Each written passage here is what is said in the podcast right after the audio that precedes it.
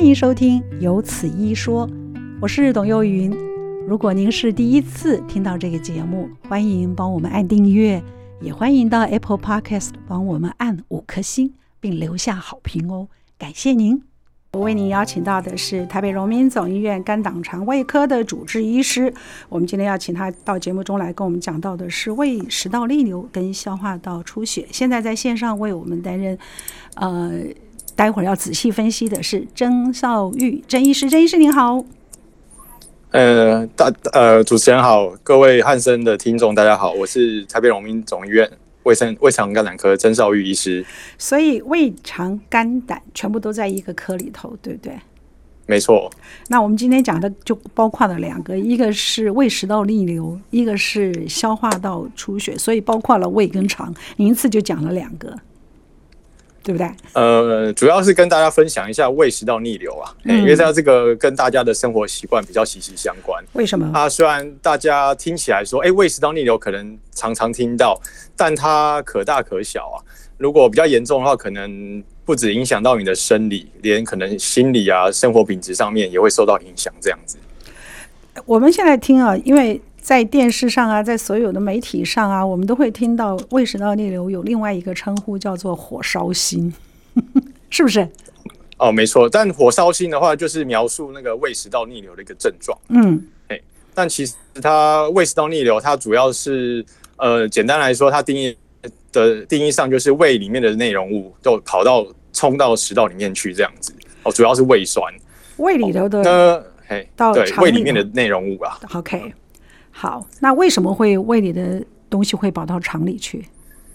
对啊啊，正常来说，正常来说啊，就食道跟胃的话，就是有个通道，然后那个医学上叫喷门，嗯就是一个通道这样子。嗯哦啊，我们控制喷门的这个开关，主要是靠的呢是那个下食道括约肌。嗯哦，就是这个下食道括约肌来避免胃酸往上冲嗯啊。我们正常吃东西，从嘴巴吃到食道啊，往往胃这边都是往下走、嗯嗯哦，然后抵达到呃胃的时候，那些喷门平常是关着的这样子啊，只有只有到如果是吞咽啊，或者是打嗝、打气、吐的时候，那个才会打开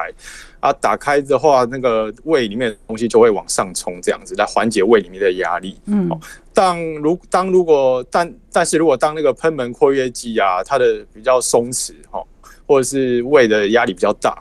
或者是胃排空速度变慢，然后就会导致胃里面的内容物冲到食道，然后导致胃食呃食道啊胃的黏膜受损这样子。嗯这样听起来有点抽象啊，但大家听众啊可以想象就是一个保特瓶或者是一个汽水，然后平常盖子是盖盖紧的这样子。嗯所以你不管怎么样去摇啊，或者去往呃平平放，它那个里面的东西都不会流出来。嗯那胃食道逆流的概念就是是说，譬如像我们的那个瓶盖啊，或者是汽水瓶的盖子比较松，或者是打开，嗯所以你摇一摇或者是平放，它里面的液体就会冲出来或者是流出来，是是这样子。所以您这样您这样一说，我们就马上清楚，因为有一瓶汽水， 我就知道对它冲对出来的速度、力量有多大，而且多快，而且真的是很强。没错，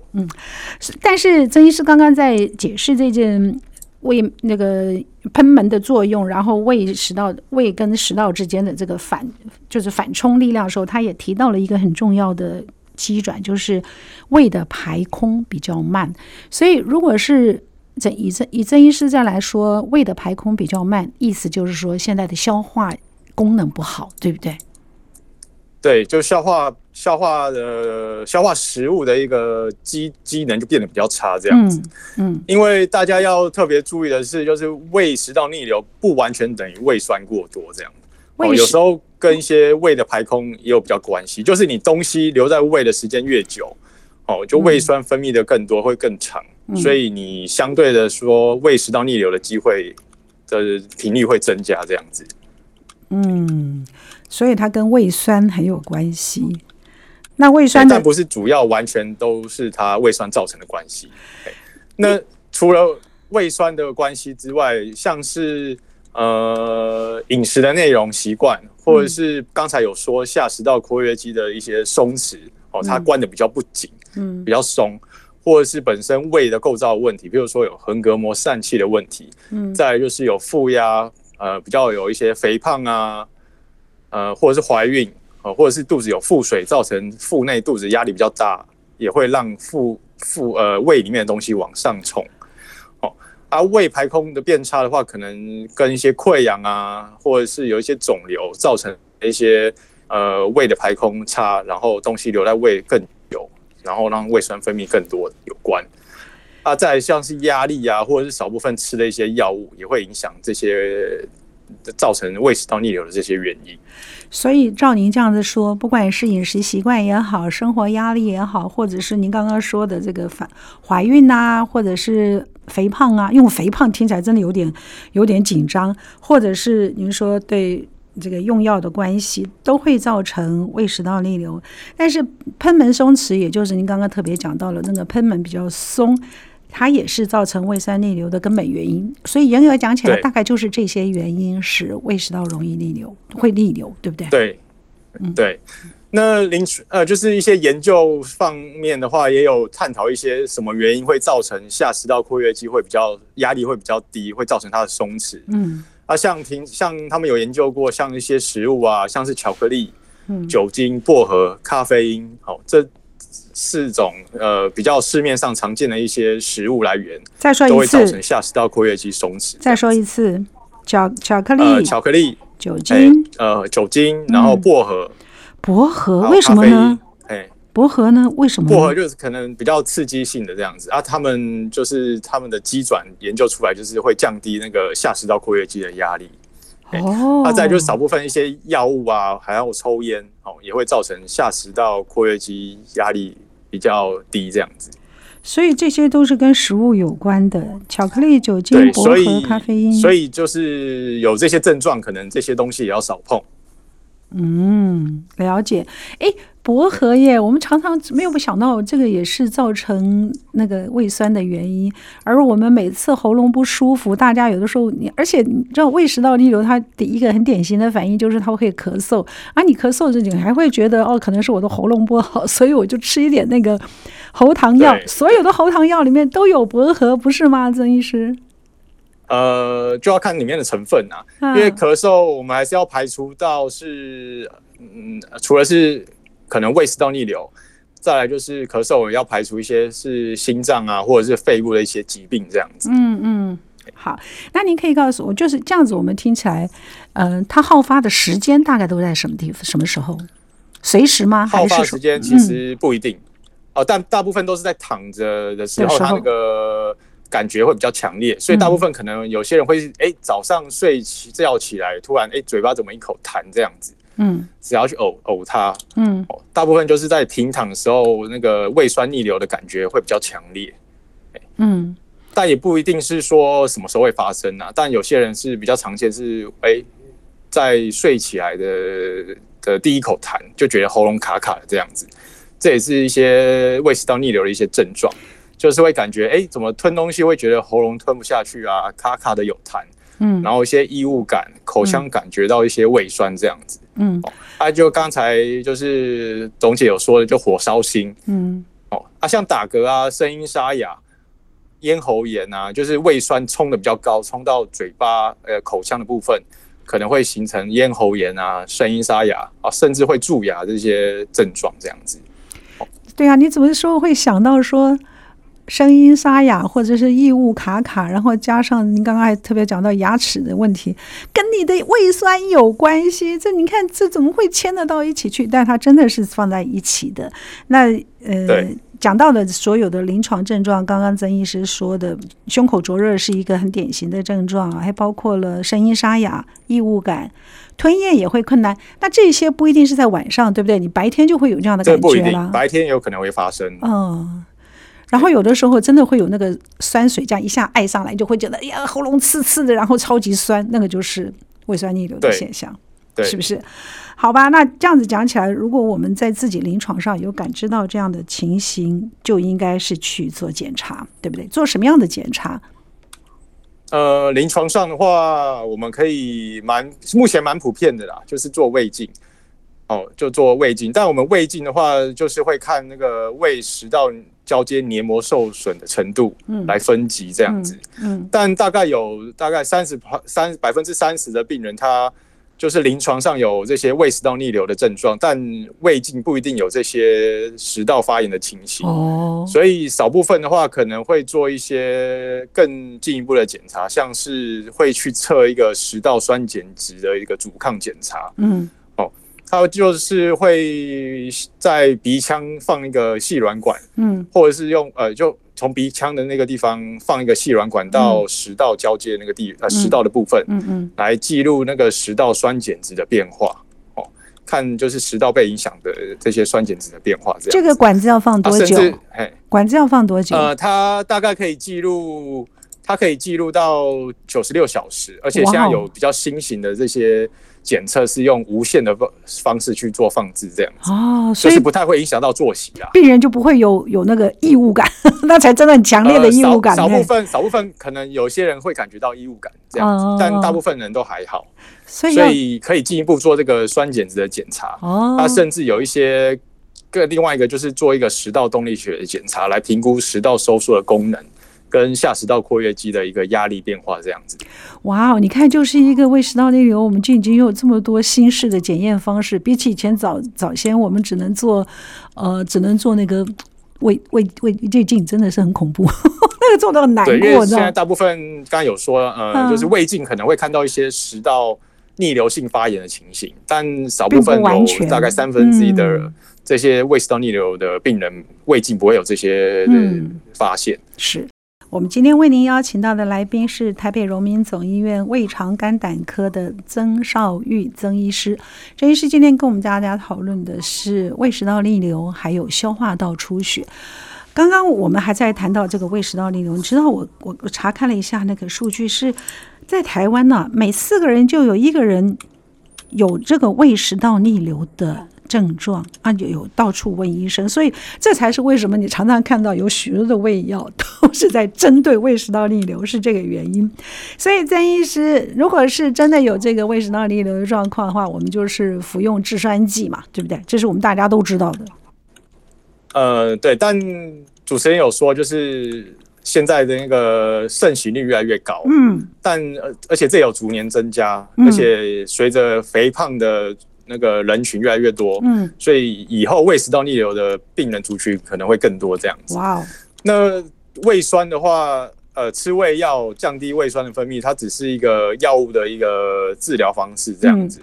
那其实最大宗还是要以生活习惯改变为主哦，就是要控制一些饮食的量跟时间，嗯，就是不要吃太快哦，不要一下子吃太快，少为什么量多餐。呃，就是让胃排空，不要一次就是喂东西不要太多哦让不是它说东西对不起，我打了您的话。我的意思说，就是不要让他在主角的时候，我以为是你是说两餐的之间不要不要相隔太短，还还是说在吃东西的时候不要吃、呃咀嚼的太快。主要是主要是吃东西不要吃大量，就譬如说去吃那种自助餐，一次吃很多，然后吃到很撑这样。哦、OK OK，好好好，这个要注意。好，还有呢？对，然后嗯再来就是不要吃宵夜，尽量少吃宵夜，或是太晚吃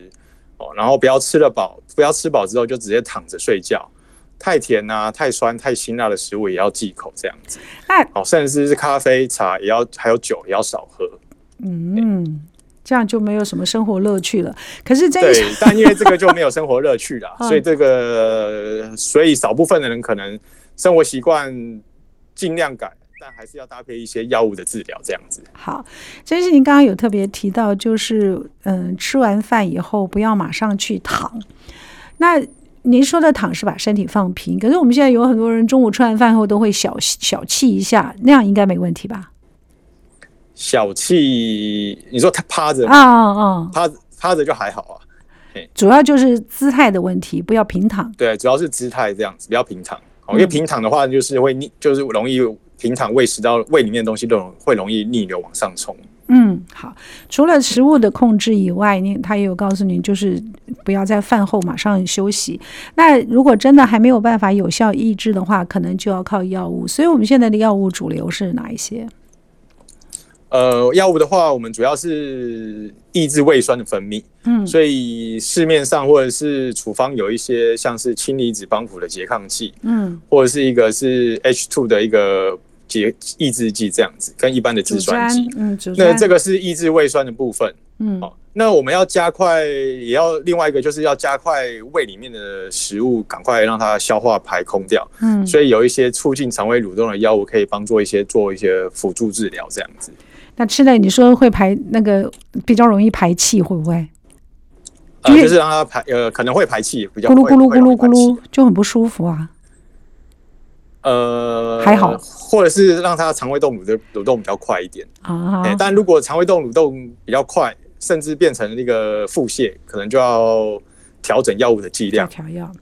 所以其实使用药物是有很多方法可以使胃酸得到一个呃良好的控制。可是曾医师，您刚刚有讲到，如果是抑制胃酸，胃酸最主要的功能在胃里面就是消化食物，所以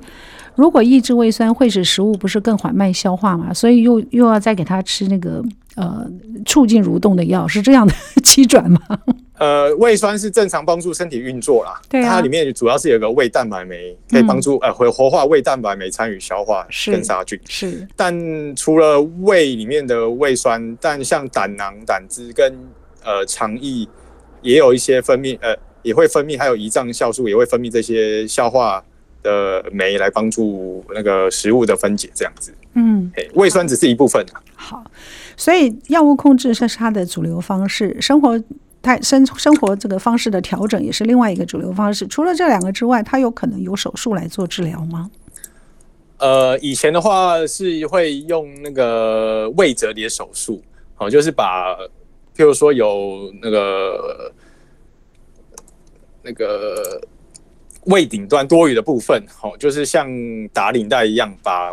那个接口比较松的地方打结让它变比较窄。哦，OK，哎但因为手术的方式，虽然说现在有一些是做微创，就是腹腔镜的方式，但还是一个手术啊。嗯但目前我们比较最新的一些呃方法，可以用一个我们像做内视镜治疗的方式嗯哦，譬如说像是内视道内视镜食道的烧灼术哦，它就是在比较松弛、没办法完全闭紧的这个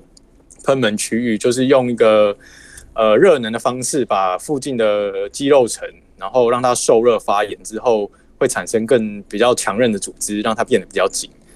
啊，嗯第二个的话就是用胃喷门烧灼术一样，也是用呃电烧的方式，哦让伤制造一个人工的一个伤口，让伤口愈合，然后产生一个结疤，也是让这个松弛的喷门，然后恢复比较紧缩的一个呃功能。嗯那、再来就是另外一个是内视镜的一个处无理切口胃折叠手术，嗯哦，它也是跟刚才手术的方式一样，只是它是用内视镜的方式去做，然后把多余的一个胃的组织把它拉下来，然后用订书机的方式把它定起来，让它下面收口的地方比较紧，这样子。嗯，所以哎这两主要这三种的内视镜治疗， OK，所以都是内视镜，伤口都比较小，对不对？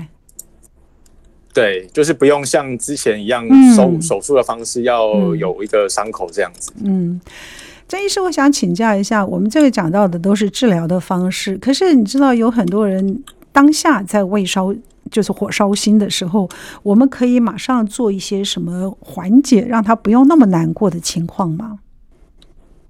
呃，大部分的话，这种不舒服，呃，可以建议先喝温开水这样子。喝温开水，哦，让嘴巴或者是食道、口腔里面的胃酸，让它让温水让它冲下去，嗯哼，或者是家里面有一些比较简单的一些胃药，譬如说强胃散这些也可以用看看，这样子、哦，所以这些都可是以综合一些，可可以综合一些部分的一些胃酸。 OK，好好，这是这是一个很重要的事情。另外还有，我们说睡觉的时候的姿势，左躺右躺，曾医师，你有给我们建，你可以给我们建议吗？躺哪边会比较让胃不会那么难过？呃大部分的话，左右躺的话，之前是说，呃，左侧躺，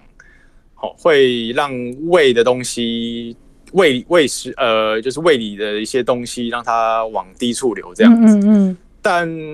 也没有一定的说目前的话，没有一定的说 法。哎虽然说有人说右侧躺的话，胃会比较在上方，所以它东西会比较容易往食道那边冲，但这个 OK 没有一定的一个答案，没有只一是个说说大法家可以试试看这样子。啊，您自己睡睡看，你觉得哪边舒服就测哪边舒服就有哦哪边，倒没有对对对对，但大部分的话，主要是以那个抬高姿势啊，哦，就是可能头啊、枕头可能要垫高一点，哦，让它不要维持到整个水平线这样子。哦，但我知道就是很难呐、因为真的大家都希望睡觉的时候不要 像是坐着睡，然后就这样会对生活品质会造成一个影响。是啊，人每每个人对都说睡觉是躺平了睡，哪有人是这样坐着对半躺着睡？那对，多就难可能过。嗯要垫高一点点啊。但还有一部分就是要减重啊。如果有一些肥胖啊、腹内压比较高的病人，就是要减重。嗯，再就是穿的话，要避免比较紧的一些松紧带或者是紧身裤，好、这有然关后系有哦要，要有充足的睡眠跟压力的释放，这样子。这也有关系哦。对，就会增加一些腹内压，哦哎让腹部的压力高，然后让胃里面的东西往上冲，好，减少这些可能性发生。就是客观因素都把它注意到，这样子就比较安心一点。另外，郑医师我要请教，就像我们吃这些胃药、制酸剂，它是在症状发生的时候才要吃，平常我们没有办法把它当做保养药来做吧？呃，平常的话，如果长如果长时间有这种那个疾病啊不舒服，可能要长期时间的使用啊。但如果譬如说吃了一个月啊，或者是吃了两个月，我会觉得哎、诶吃了还好，就也不一定要一直吃这样子哦。但有时候要觉得怕会有一些胃啊食道的一些逆流性的食道发炎的可能性，可能要做胃镜才能知道它受受伤的程度。哦嗯因为长时间吃胃药，像是吃那个氢离子帮浦的阻抗，呃，氢离子帮浦的阻抗剂的话，嗯，也会有一些副作用。譬如说所，以，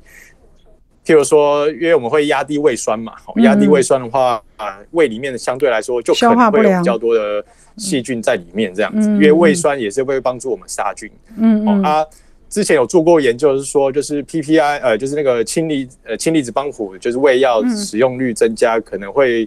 在细菌性感染的时候得到败血症败血症的机会会比较多一点。哦，那跟其他像是骨质疏松啊，然后心血管疾病、肾脏疾病、失智跟胃息肉，然后的可能性也有关这样子。所以在临床上的话，大家的话还是要呃呃听从医师的建议，看有没有需要嗯，长期的使用，或者是有症状比较改善的话，考虑说，哎、需不需要停药这样子，可能要再跟医师做讨论。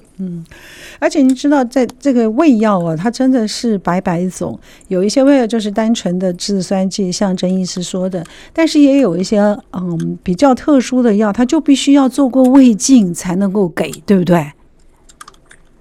对，就刚才我说的那哦嗯个氢离子帮浦的那个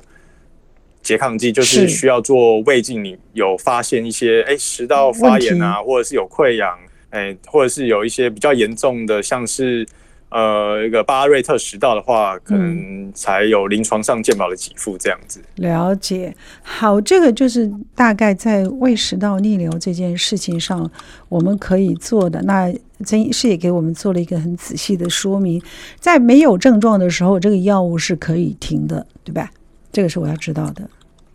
嗯，在临床上，如果觉得不舒服的时候才使用，所以它它不能够做常备，不能够做这个预防药，但它应该放在家里头要有常备药，要有这种概念，这样不舒服的时候马对上服或者是用一。些或者是一些呃平常使用的一些胃药，哎，这个可以缓解一些胃食道逆流造成的一些不适。好的，那注意的事项，刚刚曾医师已经在讲过了，就是巧克力、薄荷、呃，咖啡因跟酒类尽量不要去碰啊，然后不要吃这个，不要吃太辛辣的食物。那个睡觉前尽量不要进食，就是不要吃宵夜，要戒掉宵夜。那如果能睡觉的时候，胃部是呈现排空的状态是最好的，不要吃太快啊。戒烟很重要，睡觉的时候要把枕头垫高，然后减重，就是一个健康体重。当然没有叫你说减到有多瘦，但是保持一个健康体重，这样的话，这个是我们可以做到的。那如果还有问题的话，就需要用药物来做控制，这样吧，这样对吧，郑医师？没错，好，我们今天为您邀请到的是曾少玉曾医师，他是台北荣民总医院胃肠肝胆科的总医师，来跟我们大家介绍的就是刚刚讲到的是。火烧心呢，就是胃食道逆流。接着我们要来讲到消化道出血。可是我曾医师，我觉得消化道出血看起来好像比胃食道还复杂。它有上消化道、下消化道，然后它为什么会出血？你要不要一口气给我们介绍一下？呃，我们这边的话就帮各位听众就是呃，就是要提醒一下哦，呃，什么样的情况我们可能要及早的就医哦，嗯可能要找一下医师说，哎、可能有些症状这样子。嗯，好，因为消化道出血很广啊，从食道啊、胃，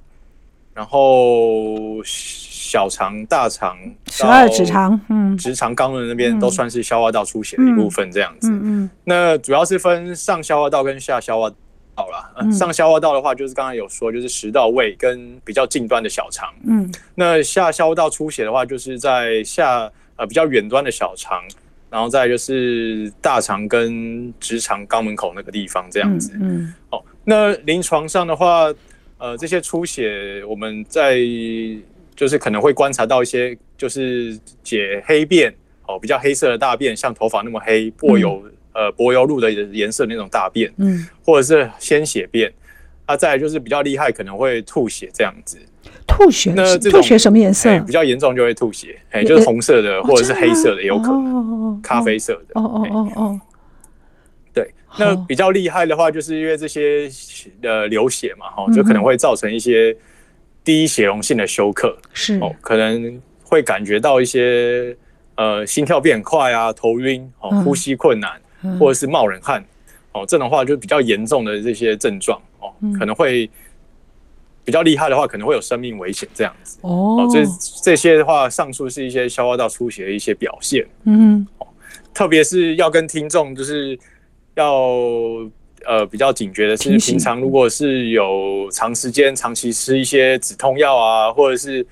呃以前有中风过，或者嗯是心脏有问题，有做过心导管、放过支架，嗯有在服用一些抗凝血剂的一些病人嗯哦，嗯或者是平常有喝酒。哦，会有肝硬化的这些族群，可能要嗯注意一些这些刚才说的一些症状，这样子。嗯，因为抗凝血剂吃进去，有的时候出血，我们自己会不自觉，它是长期让那个血液不太容易凝固，对不对？对，没错，所所以以胃的黏膜会比较容易受伤，嗯就可能会会产生这些消化道出血的这些表现。嗯，消化道出血一定有它的原因吧？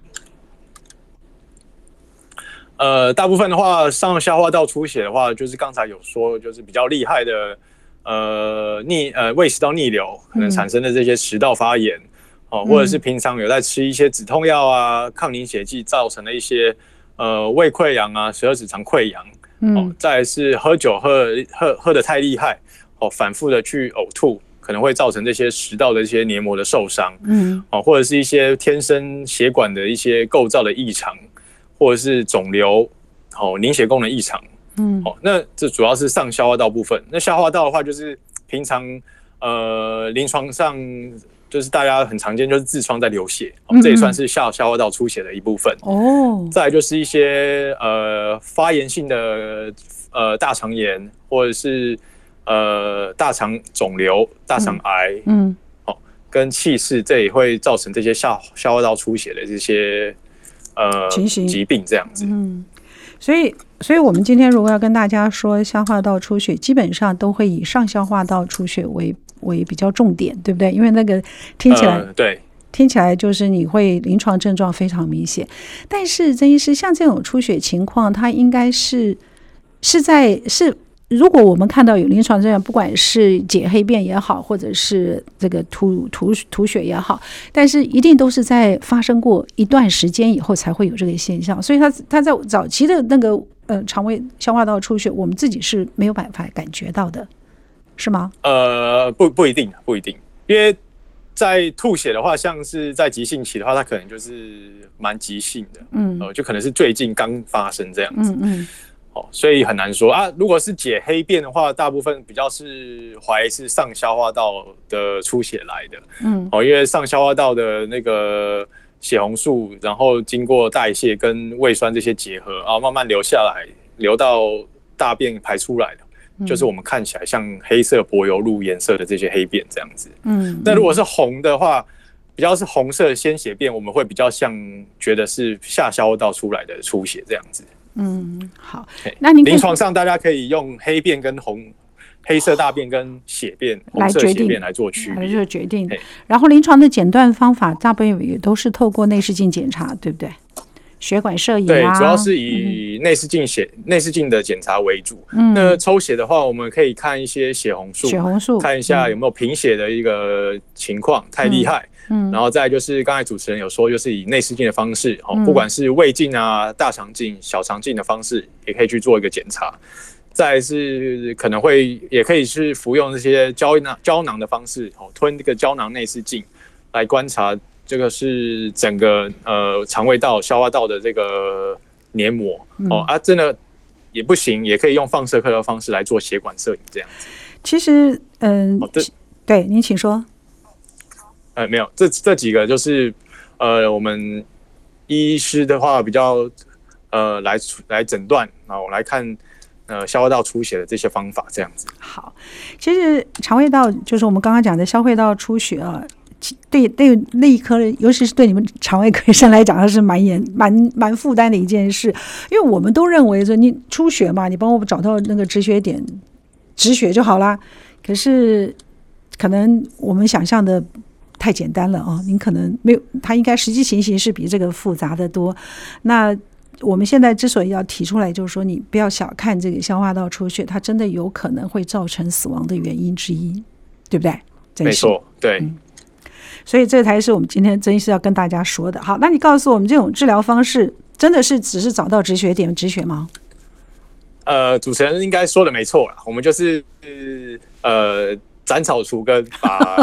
出血的地方把它做处理这样子。嗯嗯那我们如果是以胃的部分的话，因为胃溃疡可很有一大部分是因为胃酸的关系产生的。嗯哦，所以我们也可以用药物，就是刚才有说哦，氢离子帮浦的这个阻断剂可以压低胃酸的分泌，嗯哦，也可以在药物上做一个治疗。那以内视镜的方式，我们也可以做内视镜的止血，譬如说是打一些止血针，嗯或者是夹止血夹，嗯或者是做电烧的方式来做止血。哦嗯，那如果呃内视镜的方式不行，我们还有用放射科的方式来做血管的栓塞，嗯然后亦或是以手术外科的方式来做止血的动作，这样子。嗯，真是你请请你告诉我，这个出血它自己会不会好？就是如果是不是很严重的出血，它会不会出一下自己就好了？呃，不严重的出血有时候它自己流一流就会停了，啊但少部分呃大部分的话，我们还是要以临床的评估来看说，就是譬如说裸露裸露的血管有没有需要我们去处理的部分，嗯，或者是黏膜比较。薄、比较脆弱的方式，我们可能还是必须得用内视镜的方式去来做处理。嗯，会痛吗？呃，大部分内视镜方式没什么感觉，不是我的意思是说出血会不会痛？出血的话，临床上可能会觉得只是，譬如说，哎、可能胃痛啊，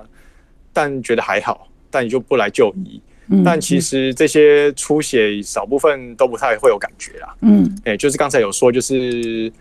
出血太厉害，就是可能会心跳变快、盗冷汗、血压变低，嗯然后最后可能就会有生命的危险这样子。嗯所以疼痛大部分不太是一个主要的症状。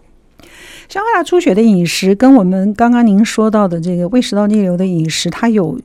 它有重叠性吗？呃不太有相关，但如果是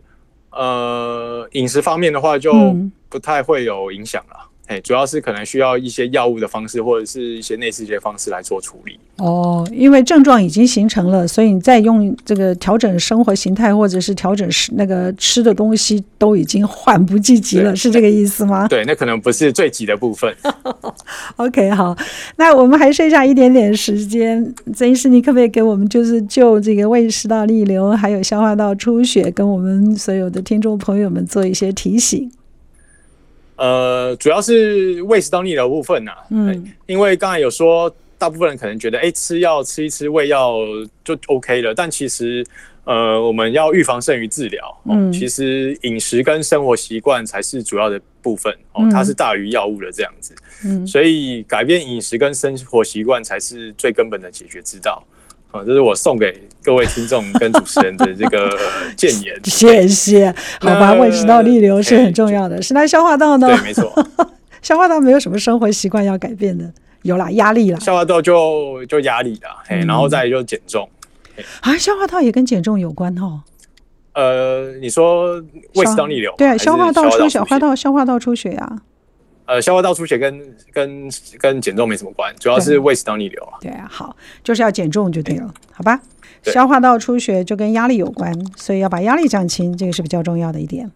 对，好，我们今天为您邀请到的是台北荣民总医院胃肠肝胆科的曾少玉曾医师，非常谢谢您跟我们大家做的分享，谢谢。谢谢。